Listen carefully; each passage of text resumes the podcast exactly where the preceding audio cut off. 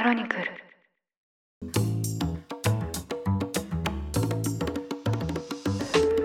おはようございます。2023年11月19日日曜日。ニュースコネクトパーソナリティの野村貴文です。この番組では平日毎朝5分間で世界のメガトレンドが上がるニュースを解説しています。日頃からお聞きいただきまして誠にありがとうございます。さて今日は日曜版として1週間に配信されたニュースを振り返っていきます。休日のともにリラックスした気持ちでお聞きいただければ嬉しいです。それでは早速お呼びします。経営競争基盤共同経営者の塩野真さんです。今週もよろしくお願いします。はい、皆さんお疲れ様です。塩野です。よろしくお願いします。先週話題にしたニュースなんですけど、エンゼルスから FA になった大谷翔平選手、はい。取りましたね、満票 MVP でした。満票 MVP。はい、犬とハイタッチしてました、大谷選あ手。そうそうそうそう、ワンちゃんと一緒に映ってましたよね、画面に。もう今ね、世界一有名な犬ですね。そうですね、なんかあの犬種、珍しい犬種らしいですね。あ、そうなんですか。はい、血統症に詳しい方がメディアに答えられていて、割とこう珍しい部類の犬らしいですよ。めちゃくちゃ可愛いですよ。そうですねえ。ーハイタッチしてましたもん。MVP 喜んでましたもん、犬も。えすごいですね。で、またね、もうアメリカのメディアとかがもう犬とかもね、もう注目しちゃってね、すぐに。ーそうなんですよね。犬で言うと、はい確か、イチロー選手の愛犬は柴犬なんですよね。あ、いましたね。はい、覚えてはい、ます。そうなんですよ。私、柴犬好きなんで、そういうところに非常に目が行くんですけど、あ、そうですよね。だって、柴犬ニュースっていうね、はい。前身が、前身じゃないけど、そうですね。ひょっとしたらこの番組は柴犬ニュースなのかもしれスだったかもしないいぐらいの。はい。でもまあ、大谷選手の愛犬も、なんかこの後、ひょっとしたらこう日本で流行るかもなって思いましたね。絶対流行りますよ。絶対流行る。ですよねもう、うん。流行りますよ、もう、これは、大谷産業ですから。そうですね。そうそう。だからやっぱりこう MVP が取ったっていうニュースの前後に、はい大谷選手の経済効果みたいな話がテレビでやってたんですけど、はい。やっぱりこう塩野さんが先週おっしゃった大谷選手は産業ってことは思い出しましたね。ですよね。いや、良かったですよ、大谷選手。MVP 満票でね、犬と一緒に出ていただいて。これね、もうね、テイラー・スウィフトと一緒に出たらどうしようかなって、ちょっとドキドキしてましたよ。同じ産業同士。そうそうそうそう個人で産業になる人同士で。コングロマリットいたな、みたいな。そうですね。えーいや、本当はい素晴らしいですね。はい、なんではいまあ非常にこう日本にとっては、まあ、日本にとってというかまあ世界ですね、ええにとってまあ非常にこう華々しいニュースですね。いや、本当ですよ。もう独身の日にね、大谷選手とテイラー・スウィフトが一緒に出たらどうしようかなと思いましたから、ね、確かに、麻雀でいうと役がモリモリになってる感じですね。全部持ったなみたいな。乗ったなって感じがしますね。すべて持ったなはっていう。はい。い、いやいや、ということで、今週1週間振り返っていきたいと思います。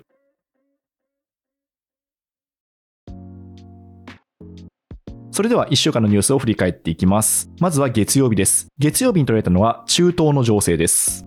イランのライシ大統領は11日、サウジアラビアの実力者、ムハンマド皇太子とサウジアラビアの首都リヤドで会談を行いました。ガザの情勢について協議をしました。ライシ大統領とムハンマド皇太子が直接会談を行うのは、今年3月に両国が外交関係を正常化して以来初めてということです。サウジアラビアの国営メディアによりますと、ムハンマド皇太子はイスラエルによるガザの攻撃を非難し、軍事行動を停止する必要性を強調したということです。で、このイランとサウジアラビアなんですけど、2016年から7年間にわたって断交していましたが、今年3月に外交関係の正常化で合意をしていました。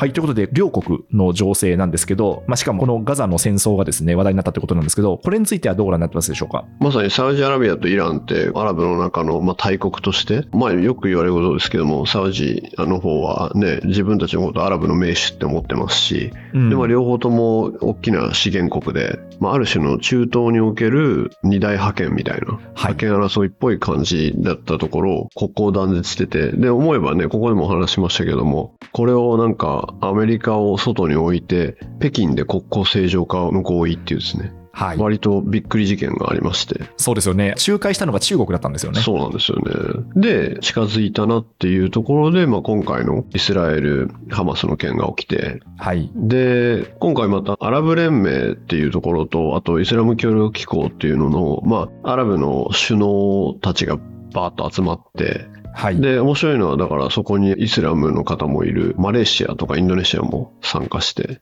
ええで、このガザについて話すっていう、まさに何ですかね、アラブ世界の人たち、イスラム世界の人たち大集合みたいになって、うん。だから一番大きなアジェンダとして、このイスラエル、ハマス、そして今非常に困窮極めるパレスチナの人々っていうのをめぐって、まあある種の結束ですかね。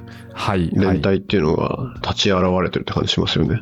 うんはい。やっぱりそのイスラエルとそのガザの戦闘っていうのを契機に、まあ、イスラム世界もずっと一枚岩ではなかったんですけど、そうですね今、連帯するムードになってるってことなんですかね。で外からは完全にそうですね。で、はい。まあ、心の中はわからないですけども、うんこのアラブ世界の全員集合に関しても、結はい局そこで打ち出したメッセージっていうのは、パレスチナの人々に対する連帯っうんていう話で、そこにおいてあのもう、パレスチナの大義みたいなものを確認するみたいな形になってるんで、ある意味、このアラブ諸国のアイデンティティを今一度目覚めさせて確認してますよね。そうですね。うん。イスラム世界ってすごい経済的にも人口的にも大きいですもんね。大きいですね。うん。ちょっと日本からは遠く感じるというのと、アラブ専門家、アラビストがそんなにいないっていうのははい。ありますけれども、まあ、欧州なんかからすると、割と、あ、すぐそこですねっていう感じですし、例えば、アラブ世界っていうと、一部エジプトなんかも視野に入れた場合、それもアフリカですし、うん、だから、大きいですし、力を持ってるところは、資源国であるがゆえに紛争があったみたいなはい。ところ、まあ、イランとかが入っていて、うんで、ここの動きが、まあ、何かすごいね、確たるエビデンスがあるわけじゃないですけども、火の手が上がるのは割とこう、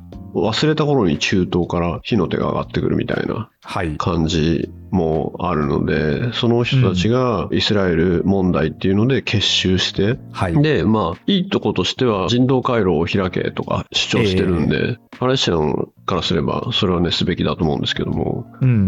うん、で、ね、冒頭お伝えしたように、そこら辺にアメリカが介在してるんじゃなくて、これまた中国っていうですね、はい。そういうゲームになってますよね。そうですね。うん。まあ、西側諸国はまあ日本を除いてキリスト教圏ですけど、ええイスラムの世界で影響力を発揮してるのが中国ってことですもんね。そうですね。だからちょっと単純化できないんですけど、単純化して言えば、イスラエルをもう、ある種、完全バックアップっていうアメリカはい。で、パレスチナのバックアップするアラブ連盟とかイスラム協力機構、うん、で、その中の二大勢力たるはい。サウジアラビアとイランうんの後ろに中国みたいな。そうですね。そういう構図ですよね。そういう構図ですね。いやー、代理戦争とまでは言わないかもしれないですけど、まあ、ここもまたこう世界の分断という感じがしますよね。分断という感じしますね。で、ええまた敵の敵は味方論って単純ながらいつもあるんで、はいはい。うん、だからそういうので二派に分断的なものの一つの論点というか、にやっぱりイスラエル問題になっちゃってますよね。そうですね。はい。続いて火曜日です。火曜日に取り上げたのが中国の独身の日に関するニュースです。中国では11日、年間でも最大級となるネット通販セールイベント独身の日を迎えました。今年の売り上げは現在ですね、中国経済の景気減速が報じられる中で重要な指標として注目されていましたが、現地の最大の EC サイトタオバを運営するアリババは前年同期比でプラスと発表しました。また業界第2位の JD.com も期間内の売り上げが過去最高になったと発表しました。ただ両社とも具体的な数値である流通総額については昨年から引き続き公表しませんでした。一方で現地の調査会社によりますと今年の主要プラットフォームにおける流通総額の伸び率はおよそ2%過去に2桁の伸びを見せていたことを比べると大きく鈍化が見られていますはいということでこの独身の日のセール。まあなんかもう本当独身の日ってすごいお祭り騒ぎになるっていうようなイメージがあるんですけど、えー。はいこれについてはどうご覧になってますでしょうか昔テイラー・スウィフト来ましたもんね、独身の日。あそうですよね。そうだそうだ。そうそういや、だからね、ええ今回大谷さんかな。確かに。そっか。そうですよね。だからテイラー・スウィフトいましたね。思い出しました。そうそうそうだからテイラー・スウィフトと大谷さんが独身の日っていうのは、あながちなんていうか、間違ってないと。一応ちょっとはい。流れとしてはなんですけど、はい、はい。独、身の日っていうもう名称が毎年ちょっと、え、何この名前って毎年ちゃんと思いますけどね。そうですね。独身だけじゃないですもんね。全然ないし、ええ。今から日本でどっかの百貨店がはい。独身の日セールとか言ったらなんかめっちゃ炎上するじゃないですか。怒られそうですね。怒られますよね。諸方面から怒られそうな感じがしますね。しっかりとね、そうですね怒られそうな感じがしますよね。そう、それで毎年ね、この時の売り上げというのがある種の指標になって語られるところで、で、今回鈍化してるとか、はい。数値公表してないじゃんみたいなのとかあって、それも面白いんですけども、ただですね、言ってもやっぱり、大きいな、でかいなって思って、この市場から日本企業が離れるっていうのは、やっぱりそれってきついんだろうなと思う桁で、うんあれですよね、2日間で6兆円とか売るんですよね。そうですね。マックスで産業規模10兆円規模らしいですね。あ全然そうらしくて、はい期間をどう置くかだと思うんですけども、はいはい独身の日って私分かってないですけども、はい2週間ぐらい、1、2週間で見た場合、はい。独身の、あ、正確にだから、独身の日セールみたいな。はい。そうですね。何日間かやってますねそうそうそう、はい何日間で。始まって終わるまでで20兆円超えって言われてますよね。とてつもない桁ですね、それは。ちょっと、なんか、とてつもなさすぎて、そうですね。なんか、紛れてね、私はがクッキーとか売ってもいいんじゃないかなとか思いますもんね。確かに。急に。何でも売れるんですかね。何でも売れんじゃないかなって。ね、急にこの日だけちょっと中国でクッキー売ろうかなみたいな。そうですね。まあ、塩野さんのクッキーの一部の方からすると、ぜひ買いたいという方いらっしゃるんですよね。いやいや謎ですから。そうそうそう。だから昔は本当に巨大掲示板、ディスプレイですかね。はい。はい巨大ディスプレイに過去最高取引額みたいのを、はい。いわゆるアリババとか、うん。そういう EC 企業が出してやってたのが、まあちょっとそこまでじゃなくなったよねっていうのっはいて普通になったっていうか、うん。お祭りじゃなくて、あ、まあ今年も普通ですねみたいな感じになったとも言われてますよね。うん。そうですね。んあと今回すごく変わったっていうか目立ったのが、はい。これって私があの店頭に出てクッキーとかマフィンとか売ってんじゃなくて、はい。e コマースなんですよね、当たり前ですけど。そうですね。はい。ええだから、昔なんかですと、この日にすごいこう路地が集中する、すなわちどんどんどんどん、まあ、宅急便的なもので配送しないといけないんで、はい。配送がめちゃくくちゃになってるみたいなニュースとかもありましたけども、ちゃ。うん。基本的にだから e コマースで、で、今回ってもう AI のアシスタント、e コマースにおける AI アシスタントがめちゃくちゃ活用されたっていう話で、ええまあでも、このトランザクション、この物量だったら人間じゃないですよね、当たり前ですけど。そうですね。うん。だから AI がはい。e コマースで売りまくるみたいなうんうんうん。感じってすごいイメージできますよね。そうですね。まあ、それこそ無人倉庫じゃないですけど、あの、ええ荷物のピッキングとかも今すごいロボット AI 使われてますもんね。そうですね。もうほとんどだから物流ってもう工場なので、ピええッキングであったりとか、マテリアルハンドリングというかですね、うんうんうん。なってるんで、いやだから AI 化されて人間が熱狂するみたいな話なんで、はいじゃあそうするともうなんかあれですかね、そのうちなんか、これこそもうメタバースでやるんですかね。メタバース、あ、でもありそうですよねあり。そうですよね。だあってどうせ EC ですもんね。確かに。うんそっか。全然メタバースでできますね。なんかメタバースかける独身の日は相性良さそうじゃないですか。うん。まあ、メタバースだったら大谷選手も出れるんじゃないですか。わかんないですけど。出れますね。出れますよね。うん、ちょっとフェイクっぽいですけどね。フェイク、そうですねフェイクっ。ぽいですね。うん、なんかすぐに大谷選手のワンちゃんとか出そうですもんね。確かに。すぐにアイコン化されそうな感じがありアイますけど。コン化されますね。そうですね。あ、でもそうですね。確かにメタバースでこうイベント、一堂にアバターが介するイベントを開いて、で、そこでそのわーっていう状態の中で物を売っていって、で、リアルに届くってことですもんね。いや、そうですね、そうですね。もうメタバース中になんかはい美男、美男美女のアバターが溢れてですね、あー、はいそうですね。それを AI が接客してですね、はいはいはい。あ、めちゃくちゃ相性良さそう。うん。いやーやっぱりそうですね。そうやって考えると、まあ、1年に1回、この独身の日っていうのは、まあ、本当にこう、中国の経済のデカさをこう痛感する日ってことなんでしょうね。そうですよね。だって今ってね、動画でね、コマースっていうか、はい。動画でこういうのいいですよって言って売るのばっかりですもんね。そうですね。うん。だからなんか、そういうテック進化は遂げてきそうですよね。そうですね。はい。そっか。動画の次はメタバースかもしれないってこメタバースかというところで、ああ、じゃあはいやっと使い道分かりましたね。確かに。そうですね。今までなんかエンタメ用途はわかるんですけど、他の用途にどうやって使うんだろうかと思ったんですけど。どうせ EC なら、うんそう、EC なら相性がいいですねえ。ーはい。続いて水曜日です。水曜日に取れたのが、ワインのボージョレ・ヌーボーの話題です。16日にボージョレ・ヌーボーの解禁日を迎えました。ボージョレ・ヌーボーはボージョレ地区の新種という意味で、その年に取れたブドウで作られた初出しのワインのことです。で、実は、ボージョレ・ヌーボーの輸出先の第1位は日本でして、世界のシェアのおよそ半数を占めています。ただですね、20年前のピーク時だった2004年の104万ケースと比べて、2023年は20万ケースとなる見込みなど5分の1に減少しています。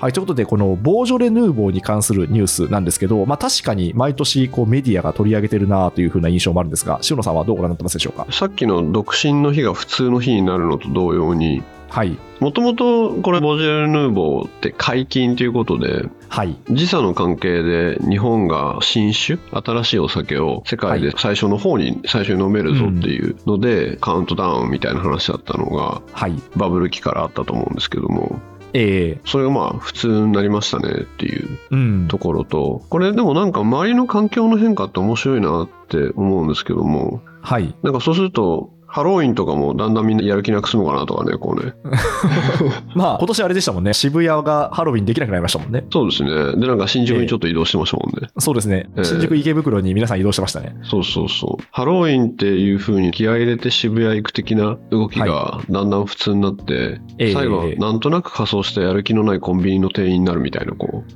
進化を。あれですか、あの、クリスマスにトナカイの被り物してケーキ売ってるコンビニの店員みたいな。なんとなくやってるみたいな。なんとなくやってるみたないんな。となくやってるはいみたいな、そういう変遷を遂げて、オワコンとか言われてなるじゃないですか。は いそうですね。まあ、これがだからひょっとしたらこう、ブームが大衆化していくってことなのかもしれないですね。えーなので、ボージョレ・ヌーボーって時差の都合で解禁だぜっていうとこあったと思うんですけども、はい。周辺の、だから環境として、安くて美味しい日本ワインとかが、ええええ若い人を中心に割と普通になって、うん。で、あと、味覚にしても、今若い人が飲むのって割と軽いのを飲んでて、はい。なのでフランスのボルドーで、まあ何年も熟成可能みたいなやつをこう、急に飲むと、はい。なんでこんな重いんですかみたいになったり、うん。はいはい。で、あと何年も経ったヴィンテージのボルドーみたいな熟成可能なやつですと、はい。抜栓、その栓を開けてからも味が変わりますし、あ、そうなんですね。酸素に触れて変わってきますし、ええええ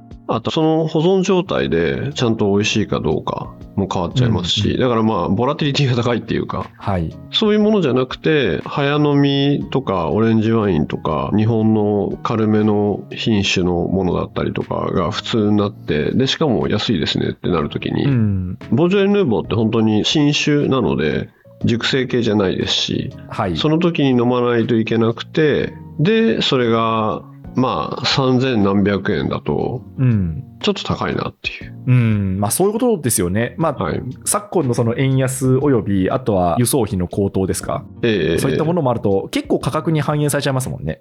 そうですね。あと、人によると思うんですけども、すごいワインが好きな人で、はい。まあ、フランスワインが好きで、ブルゴーニュの、ブルゴーニュ、ボルドー、で、特に、ブルゴーニュ、いろいろ飲んでブルゴーニュに帰ってきたような人って、あまりボージョレ飲まないっていうですね。ボージョレヌーボー飲まないっていう。えええー別に新しい新酒にそんなに興味ないっていううん。ところがあるんで、はい。イベントじゃなくなっちゃうと、誰が飲むのか問題はちょっと聞いちゃったかもしれないですね。あーそういうことですね。うん。塩野さん、ワインお好きじゃないですか？はい。やっぱりあれですか、そういうブルゴーニュのワインとボージョレ・ヌーボーっていうのはもう全然カテゴリーが違うわけなんですよね。あ、でも、日本人の走りとか、はい。旬のものとか、走りっていううのは、いろんな旬のものが最初に出てくるええやつじゃないですか。はい。で、ああ、なんか今年ももう栗が出ましたねとか、うんもうもう松茸ですか？みたいな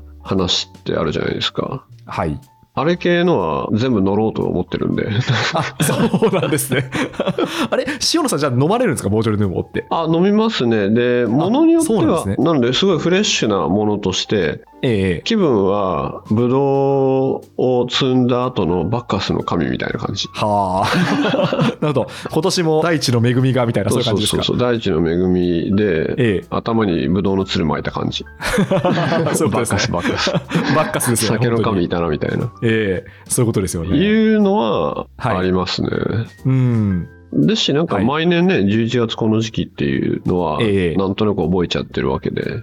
うん。えーあとはいろいろあるなと思いますよ。すごいコンビニで売っちゃってよかったのかとかね。ああ、確かに。うんまあ、もうちょっと大衆化しないというか、まあ、一部の酒屋さんだけの方がありがたみがあったんじゃないかってことですよね。あったかもしれないですし、コンビニで売るには高すぎる。ああ、そうですね。とか、やっぱりだからターゲットセグメントはずれてるなとか。ああ、そっか。はい。確かに。百貨店オンリーにした方が、まあ、ターゲットセグメントは合ってたかもしれないってことですね。もう今から戻れないですけど、えもっと狭めてもっと高くして、解禁って言って、うん。本当に、あ、希少価値ちょっとありますね、みたいな層にはいはい。売った方が全体の売り上げが上がったかもしれないとか。あ、そういうことですね。はい。いやいや、顧客設定は難しいですね。そうですね。だから、ファンベースというか、ブランドとファン層のマッチングをどこに持っていくかとかも、まあ、マーケティング的には考えちゃいますよね。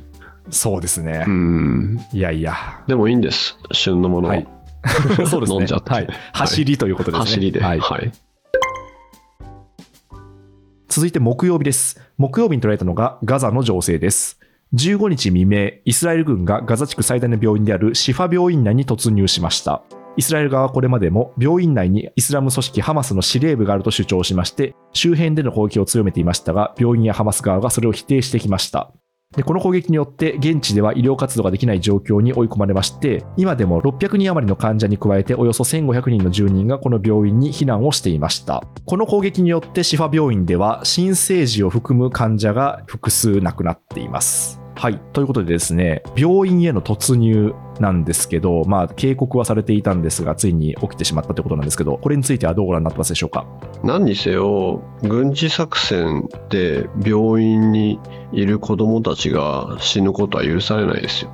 うーん、本当にそうですね。はい。新生児って本当にこう、電気がなかったら生きられないですからね。生きられないですね。ええ特に未熟児は、はい。肺が一番未熟なので、うん。酸素がない、すなわち電気がない、酸素がない時点でうん。死んでしまうので。はい。なので、そういう意味で、世界中で今、今日この時も人が生まれたり亡くなったりして、人が生まれてると思うんですけども、はい。同じ日に生まれた人間が、まあ、誰かはまあ暖かい場所で祝福されて、誰かは冷たい場所で酸素がなくて死ぬっていうのは、まあ許されないですよね。そうですねう。ん。なので、ハマスがここを拠点にしていた。で、それを、まあ今回アメリカがその情報は正しいっていうバックアップをしたことがトリガーだったんじゃないかってことも言っていて、はいまあある種、後押しは必ずしていて、そういう裏付けとして、そのメッセージ自体が、それが本当かどうかわからなくても、そのメッセージ自体は、アメリカはイスラエルに対しての後押しはしていて、うん。エンドースというかですね、していて。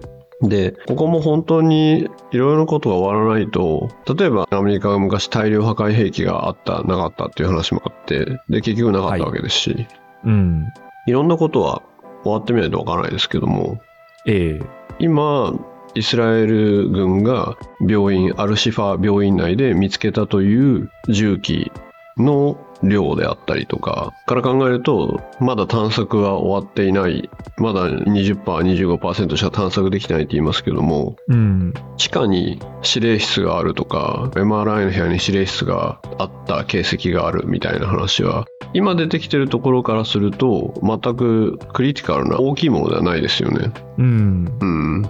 で、あと、ここでずっと勤務していた西側のドクター、医師なんかが証言してますけど、はい。ここでそういうハマスが指令室を持って動き回っていたというのは、まあ見たことはないとか、あと自分自身は自由に動き回って写真も自由に撮っていて、なのでそういったことは制限されたこともないっていうふうにニュースで証言している医師なんかも出たりして、うんなので、そこで、もしここで地下通路が、ここからハマスが潜んでいる指令室みたいなところにつながっていても、つまあ、つながることもあると思うんですけど、国際人道法の病院のこう攻撃を禁止してるとか、その手前のところで、やっぱりこれはずっと大きな汚点になるんじゃないですかね。そうですね。国際法という、まあ、戦争の、まあ、戦争であってもやっぱりこうルールっていうものがあって、で、まあ、それっていうのは、そういうこう民間人、特にこう子供の攻撃っていうのは禁じてますもんね。もちろんですね。うん。だから、こういうことをした国、した軍として病院を攻撃することによって子供をたくさん死なせた国といううん記憶は残ってしまうんで、そうですねそ。こに大義を見出すのは、まあ、できないと思いますね。うん、うんそうですね。はい。なので、まあ、そういう意味では国際機関はみんな全ての国際機関が今までのいろいろなものを見てきた中でもまあ最悪の部類だって発言してますけどもうん。ちょっとこれ以上はなかなかまあ本当にすぐにでもやめてほしいですよね。そうですね。うん。続いて金曜日です。金曜日というのが米中首脳会談のニュースです。アメリカのバイデン大統領は15日、中国の習近平国家主席と首脳会談を行いました。場所はサンフランシスコでして、APEC アジア太平洋経済協力会議に合わせて行われました。米中首脳会談の開催は昨年11月以来1年ぶりです。で、この内容としましては、ロシアによるウクライナ侵攻やイスラエルとハマスの軍事衝突など、様々なテーマが話し合われたということです。今回の会談についてバイデン大統領は、これまでで最も生産的な議論ができたとコメントしました。ただですね、会談後の記者会見でバイデン大統領は習近平氏のことを独裁者だと表現しまして、これはですね、今年6月にですね、バイデン氏がこう独裁者だと言ったということに関連して、今でも習近平氏のことを独裁者だと思ってますかとの記者の質問に答えたものです。はい。ということでですね、まあ非常にこう友好ムードが演出されたということなんですけど、この発言によって今後両国の関係に影を落とす可能性も指摘されています。はい。ということで、この米中首脳会談、これについてはどうご覧になりましたでしょうか？まあ、外交がこのね、テーブルの上で微笑みながら、下で足で蹴り合ってるっていうのの典型的なものを見てるなと思いますし、これうん映像をご覧になったかもしれないですけども、シー・ジンピン氏が飛行機から降りてくるタラップはい。に、レッドカーペットなかったですね。ああ、そうですか。ええそれはなんかあれですね、歓迎されてない感がありますよね、ちょっと普。通にレッドカーペットなく、普通のタラップでしたね。えええだからなんか意種返しというかですね、ー、はい。おーやってるなーみたいなところが、前回ブリンケン国務長官がはいシー・ジンピン氏に会いに行った時に、えー、あれも映像でシー・ジンピン氏がお誕生日席で、で、国の代表として行ってるのに、はい。横っちょに座らされて、はい。で、皇帝に謁見に行った人のようだって言われたりとか、そうですね。部下のようだって言われたりとか、はい。えー、まあ私的にはね、お誕生日席に偉い人が座って、はい。横っちょに座ると、社長さすがですねっていう席ってイメージなんですけど、まあ確かにそうですね。それを言う人、そこに座ってるイメージありますよね。そう、会食の時に、はい、会食の時に。ちょっとね、扉に近い位置に座ってですね、はいはいはい。あ社長もおっしゃる通りですよっていうのと、あと、はい。手土産をすぐに渡せるところにはいはいはい刺さって出てってみたいな。えー、あとメニューを聞く人みたいな。そう、メニューはい聞いて、あと、お勘定しに行く人そうですよね。その席ですよね。みたいなところに座らされちゃって、はいはい。もうね、アメリカとしては、こう、プライドを潰されたというかですね、えー、メンツを潰らされたっていう感じだったわけですけども、はい。今回はこう、レッドカーペットをなくしてやったぜみたいなうん。感じで、なんでこの世界の覇権国がこれやってんのかなみたいな。そうですね。えーまあやっぱりメンツってやっぱめちゃめちゃ大事なんだなって思いますよね。そう考えると。あ、でも、それ私、このメンツの話題のたびに毎回思うんですけども、はい。よく、どこどこの国はメンツを重んじる国だから、なんとかはいとか言うじゃないですか。えメンツを重んじない国なんてないじゃないですか。ー、そうですね。確かに。それなんか他の諸国からですよ。はい。今回日本には強く言ってやったぜ。でもあの人は日本はメンツをあまり重んじない国だからって言うことないじゃないですか。そうですね。まあ日本であってもありますからね。だからなんか絶対メンツって重んじるから言う意味ないなって。あ確かに。だからまあ、そのよくその中国はメンツを重んじるとか言いますけど、別ええに中国に限った話じゃないって限った話じゃないですよ。みんな重んじますって。そうですね。みんな重んじますよね。はい。って思うんですけども、まあ、はいはい。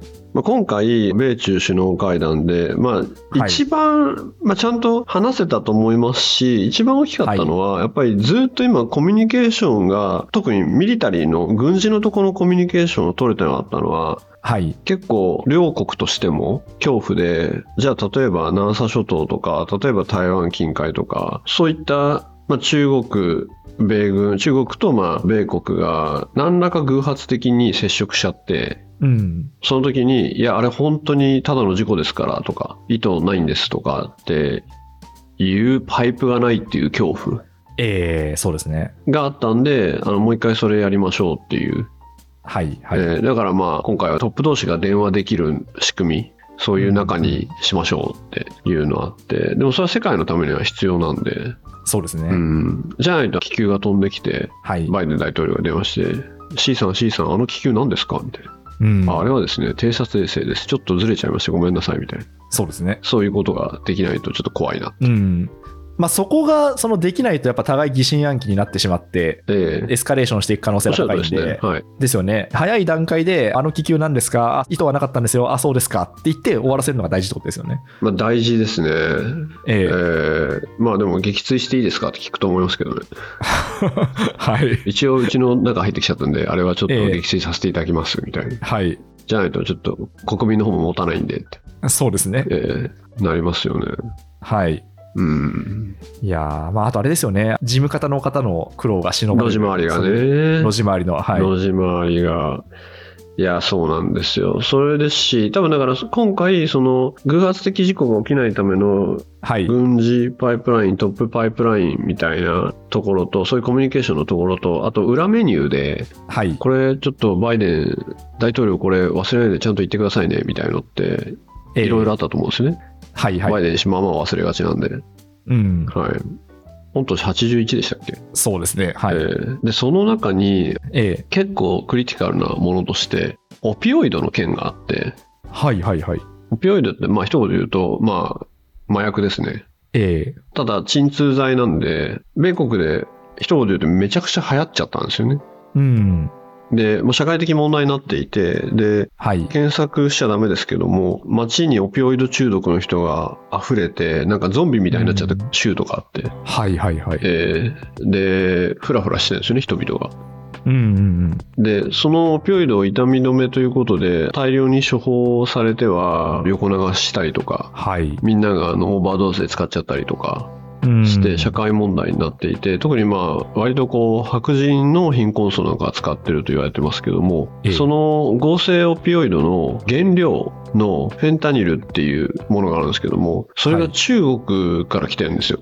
あ、そうなんですね。はい。で、中国から来てメキシコとか経由で入ってたりとか、うん。していて、だからまあ、なんていうんですかね、非常にあれな言い方すると、逆アヘン戦争みたいな。そうですね。ええ私も今、アヘン戦争っていう言葉がパッと浮かびましたけど、本当にそうですね。えーであれは本当に社会的問題になって、もう本当、社会を汚染してるんで、はい。それも本当、うちに送ってくんなっていうですね、うん。国内で、中国国内で取り締まってくれっていう話をちょっと忘れないでしてくださいねみたいな。っうんて。いうか、まあ、事務方がしたと思うんですけど、はいはいはい。これは割と大きなイシューなんじゃないかなと思いましたね。うん。それはうん今回はされたってことですかされましたね。話としては。ああ。じゃあですね、事務方黒が報われましたね。迎えて、はい。そうなんですよ。だから多分、この話はちゃんと握るんだぞみたいなのってね、こういう交渉だはいとあるんで、まあそういったところで一旦話はできたと思いますけども、ただ、まあ来年アメリカ選挙なんで、はい、そうですね。はいそこでまたバイデン氏に代わってですね、トランプ氏が再選しちゃったりするとですね、うん。もうこれまたね、もう一回ですからね。確かに。リセットみたいな感じですよね。多分ね、事務方はね、みんなね、あーあって言うと思うんですよね。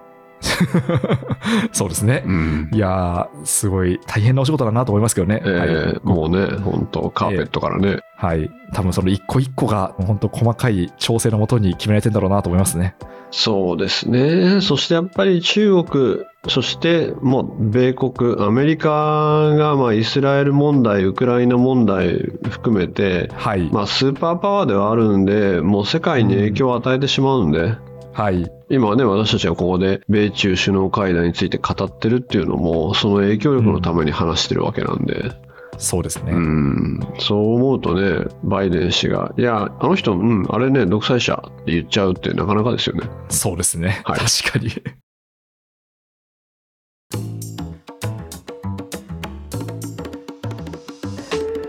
ということで今週1週間振り返ってきました。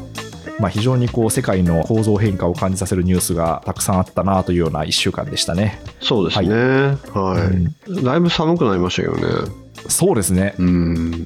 今この収録時点だと結構雨も降っていてあ寒いなっていうような時期ですけどじゃあそんな中 DJ コーナーお願いしてもいいでしょうか？DJ コーナーね、結構ね、みんなに期待されてると思うとね、これ。あのこの DJ コーナーだけ聞いてる人もなんかいるんじゃないかって私思ってあ、ますけどなんかね、いるみたいですよね。あやっぱりそうですか？そうそうすごいな。ニュースコネクトって番組なのに。エスコネクトって番組ですよね。そうなんですよ。DJ コーナー冒頭に持ってきちゃダメだなみたいなね。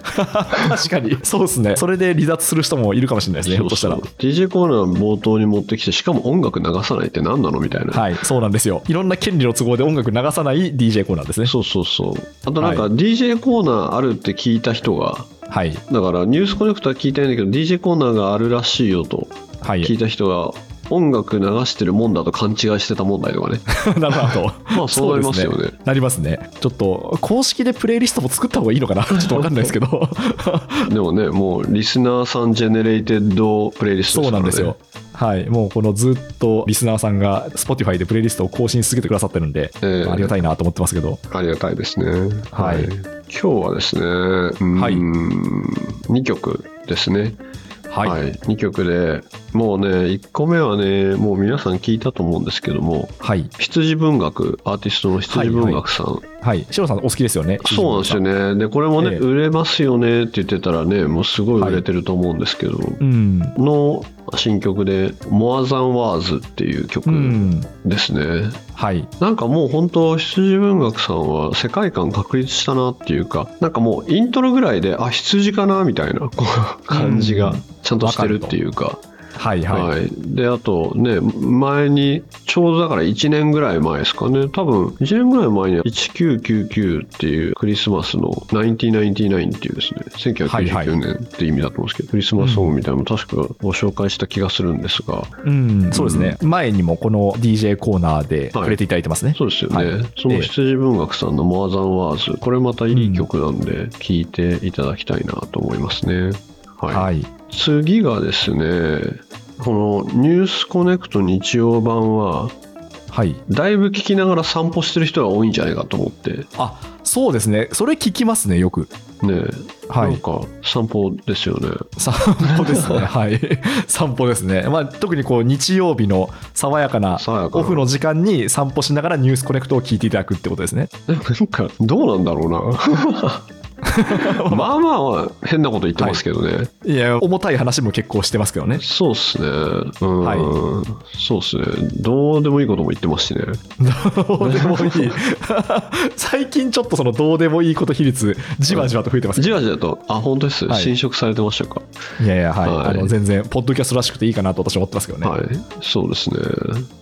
深夜ラジオだと思ってたら散歩ラジオだったっていうね。散歩ラジオ、はい。あのはい朝の時間だと。はい。はい。で、2曲目はですね、これ、日本の女性のシンガーソングライターの人で、はい。ともおさん ?T-O-M-O-O ともおですかね。はいはいはい。ともおさんのスーパーボールっていう曲で、うん。散歩なんですよ、散歩。あ、え、これ散歩の曲なんですか？なんかね、イントロからの歌詞の入りがですね、散歩っていうか、道歩いてる話で、あ、そうなんですね。はい、でこれあれ？なんかもう先月リリースの曲だからまだ出たばっかり、おお、はい。い、いですね。さすが。最新の曲も。最新の曲も追ってるおじさん、えそうなんですよ、はえ はい。い、で昨年メジャーデビューした人なんで、うんうんうん。新しめの人がはいはい。先月スーパーボールっていう曲で、でなんでスーパーボールなのかなっていうのをまあなんとなく歌詞の中でわかるんですけど、はいはいはい。はい、いやでもなんかうーんいい曲っていうかはい。素敵な楽曲が次々と世の中には出てくるんで、そうですね。大変ですよね。大変ですよね。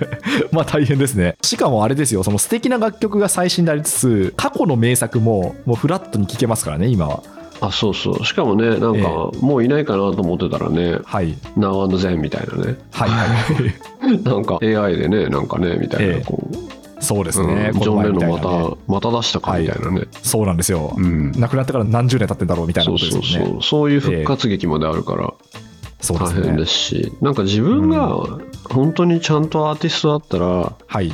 ああでもなんか心が弱かったら大変だな そうですか？だってはい。うわこの曲いいとかはい。あ何この展開はいいなとか思うたんびにはい。なんか嫉妬しちゃうっていうかうんそうですね。ダメだはい自分はみたいな、っダメだ自分は。て思うような人はアーティスト向いてないんでしょうね。そうですね。ねあでもなんか思ったのは、その私あの書籍の編集やってたことがあったんですけど、えこんだけ過去の名作がある中で、新刊書籍を出す意味ってどこにあるんだろうかと思ったことがありました。あそれね私が今思ってますよ。あ、そうなんですか。そうだからいっぱい本のオファーをいただくんですけどええええええだって本屋さんっていうかアマゾン屋さんに売るほどあるじゃないですか。はい、そうなんですよ。で新たに自分が書く派？みたいな。いや、まあまあ、塩野さんの新刊は読みたいですけどね。いやいやいやいやだからよっぽどおかしなものじゃないと出しちゃダメだなって。うーん、そうなんですよね。だからまあ本当にこう過去の名作ともこう平場で戦わなきゃいけないんで、まあ、なかなかクリエイターは大変な時代ですね。あと最近あんまないですけども、なのでそう思ってるんで、はい。まあなんかそんなに物を書くとかしてなかった、もっと子供の頃とか若い時、はい。もう本屋さん行くとクラクラしちゃうんですよね。うーん。なんか、なんだろう、はい。なんかこれでもくらえって本屋さんに言われてる感じ。情報の束というか、なんかそうそうそう情報これでものくらえみたいな。そうそうそう。ええ確かに、食らわ、食らってますね、食らってますね。。地の攻撃みたいな。はい。そうですね、地の攻撃が面白いですね。そうそう。そうそう。そしたらなんか、それ、ええ昔から思ったんですけど、そしたらあの、チェーンソーマンっていう漫画あるじゃないですか。はいはいはい。あれでなんか、そういうのに落とされちゃう話があって、あ、そうなんですね。そう、なんか、すっげえ本がいっぱいある、はい知の、インテリジェンスっていうか、この知の中にうんうんうん落とされちゃって、はい。オーバーバッファしちゃうっていうか、なるほど。その表現が、あ、これだなと思いましたよね。ええ 塩野さんが子供の頃感じたものはこれだったこれだなって。この攻撃だなって。いや、そうですね。はいい、やいや、でもまあちょっと私もあのコンテンツメーカーとしてなんとかこの過去の名作と戦いながら価値を出していきたいなと思ってますけそう。だからね、新しはいいメディア、すなわちポッドキャストとか、そうですね新しいデバイスが生まれるとやる気になりますよね。うん、そうですね。うんはい。いやいや。ということで、この辺りで今週も締めていきたいと思います。経営競争基盤共同経営者の塩野誠さんでした。塩野さん、今週もありがとうございました。はい、ありがとうございました。皆さんどうぞごゆっくりお過ごしください。ニュースコネクトお相手は野村貴文でした。番組への感想は、ハッシュタグ、カタカナでニュースコネクトとつけて X に投稿ください。もしこの番組が気に入っていただけましたら、ぜひフォローいただけますと嬉しいです。それでは、良い週末をお過ごしください。